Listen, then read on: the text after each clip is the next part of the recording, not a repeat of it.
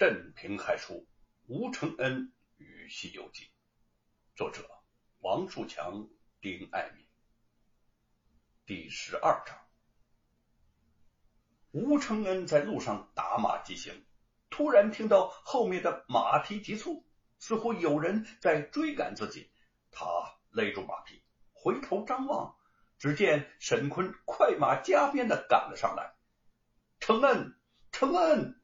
小弟陪同你一起上府衙去打官司。吴承恩去打官司，沈坤在家里头本来就有些待不住，又听说玉凤想暗中陪他前去，便将玉凤劝回家里，自己赶了上来。吴承恩见他一诚，也就不再拒绝。来回的路上呢，也正好有个说话的人。淮安府的大街上。吴承恩和沈坤骑着马并排而行，美猴王突然从天而降，落到了吴承恩的怀里头。吴承恩惊喜之极，嗯，美猴王，你怎么来了？哦，你可别生气啊，是我走得急，忘了带你。那么你是玉凤让你来的吧？美猴王眨了眨眼睛，骑到了马背上。吴承恩轻轻的抚摸着美猴王，说：“这回呀，咱们真的要同白骨精开战了。”当真是冤家路窄，话音未落，乘着彩轿前呼后拥的罗万金已在吴承恩的身边停了下来。沈田在一旁阴阳怪气的说：“吴承恩，你写出污蔑罗老爷和严大人。”罪责不轻啊！如若你现在下马向罗老爷磕头认罪，答应按他的要求修改书稿，这满天的云彩就算是全散了；否则到了公堂上，咱们再据理力争。哼！若是你输了，可要小心你的脑袋不保！呵呵。吴承恩鄙夷的看了他一眼。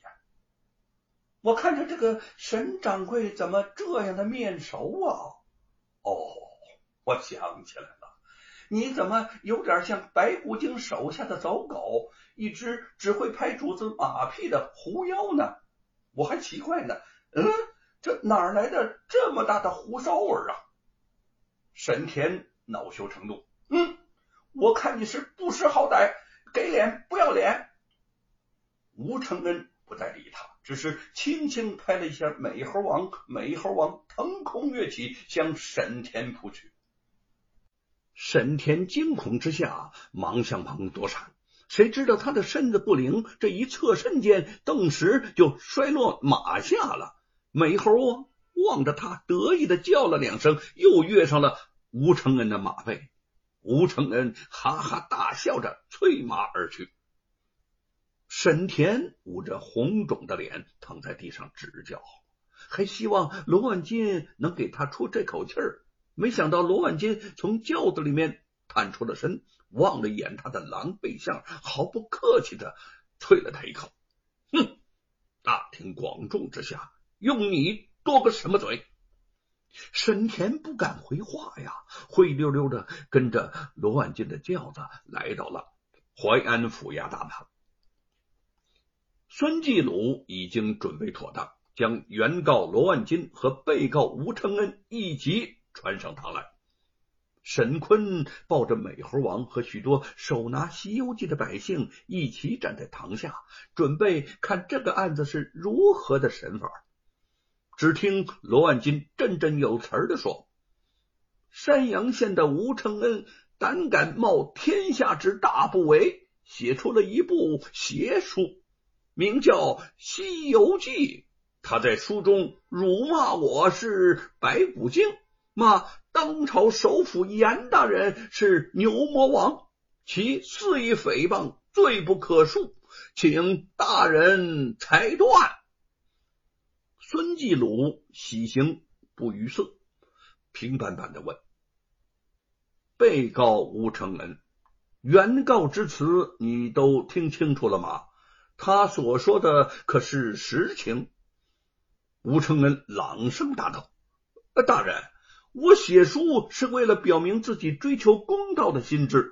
我笔下的唐三藏取的是劝世人积德行善的镇静，美猴王是天道的化身，他们均是前朝戏文中的人物，只不过被我加以美化罢了，与罗万金、严嵩毫无瓜葛。孙继鲁点点头，面向罗万金，原告，被告的话你听清楚了吗？他在书中没有辱骂女和什么严大人呐。罗万金大声的说：“哎，大人，大人，这个吴承恩分明是在狡辩，他确确实实在书中把我写成了那个白骨精，把严大人写成了牛魔王啊！我有这个证人沈天为证。”孙继鲁不知可否的说：“那好，传证人沈田到堂。”青天老大爷在上，呃，沈田捂着红肿的脸走上堂，跪倒在地。小人沈田给您叩头了，沈先生。哎，沈先生，吴承恩目中隐有超能之色。你怎么知道我骂了罗万金和严嵩呢？啊，你听谁这么说了？可有人证物证啊？嗯，人证嘛。呃，都是些不相识的人，呃，不好取证。沈田见他胸有成竹，隐隐觉得不妙。物证倒是有，就是你写的这个《西游记》，在这个《西游记》里，你写的清清楚楚、明明白白嘛。吴承恩不急不缓的说：“哦。”哈哈哈。既然你这么肯定在我的书中辱骂了罗万金和严嵩，那你就对大人讲一讲我是怎样骂他们的。沈田将手一摊，啊，哎，你书稿上那么多的话，我一句也也说不清楚啊。吴承恩毫不放松啊，你一句话也说不清楚，可以说两句、三句。再说不清楚，就可以说四句五句。沈田一时语塞，求援的望了望罗万金。罗万金刚要开口，吴承恩已经转向孙继鲁，朗声的说：“大人，这个所谓的证人沈田的言行，你已经看到了。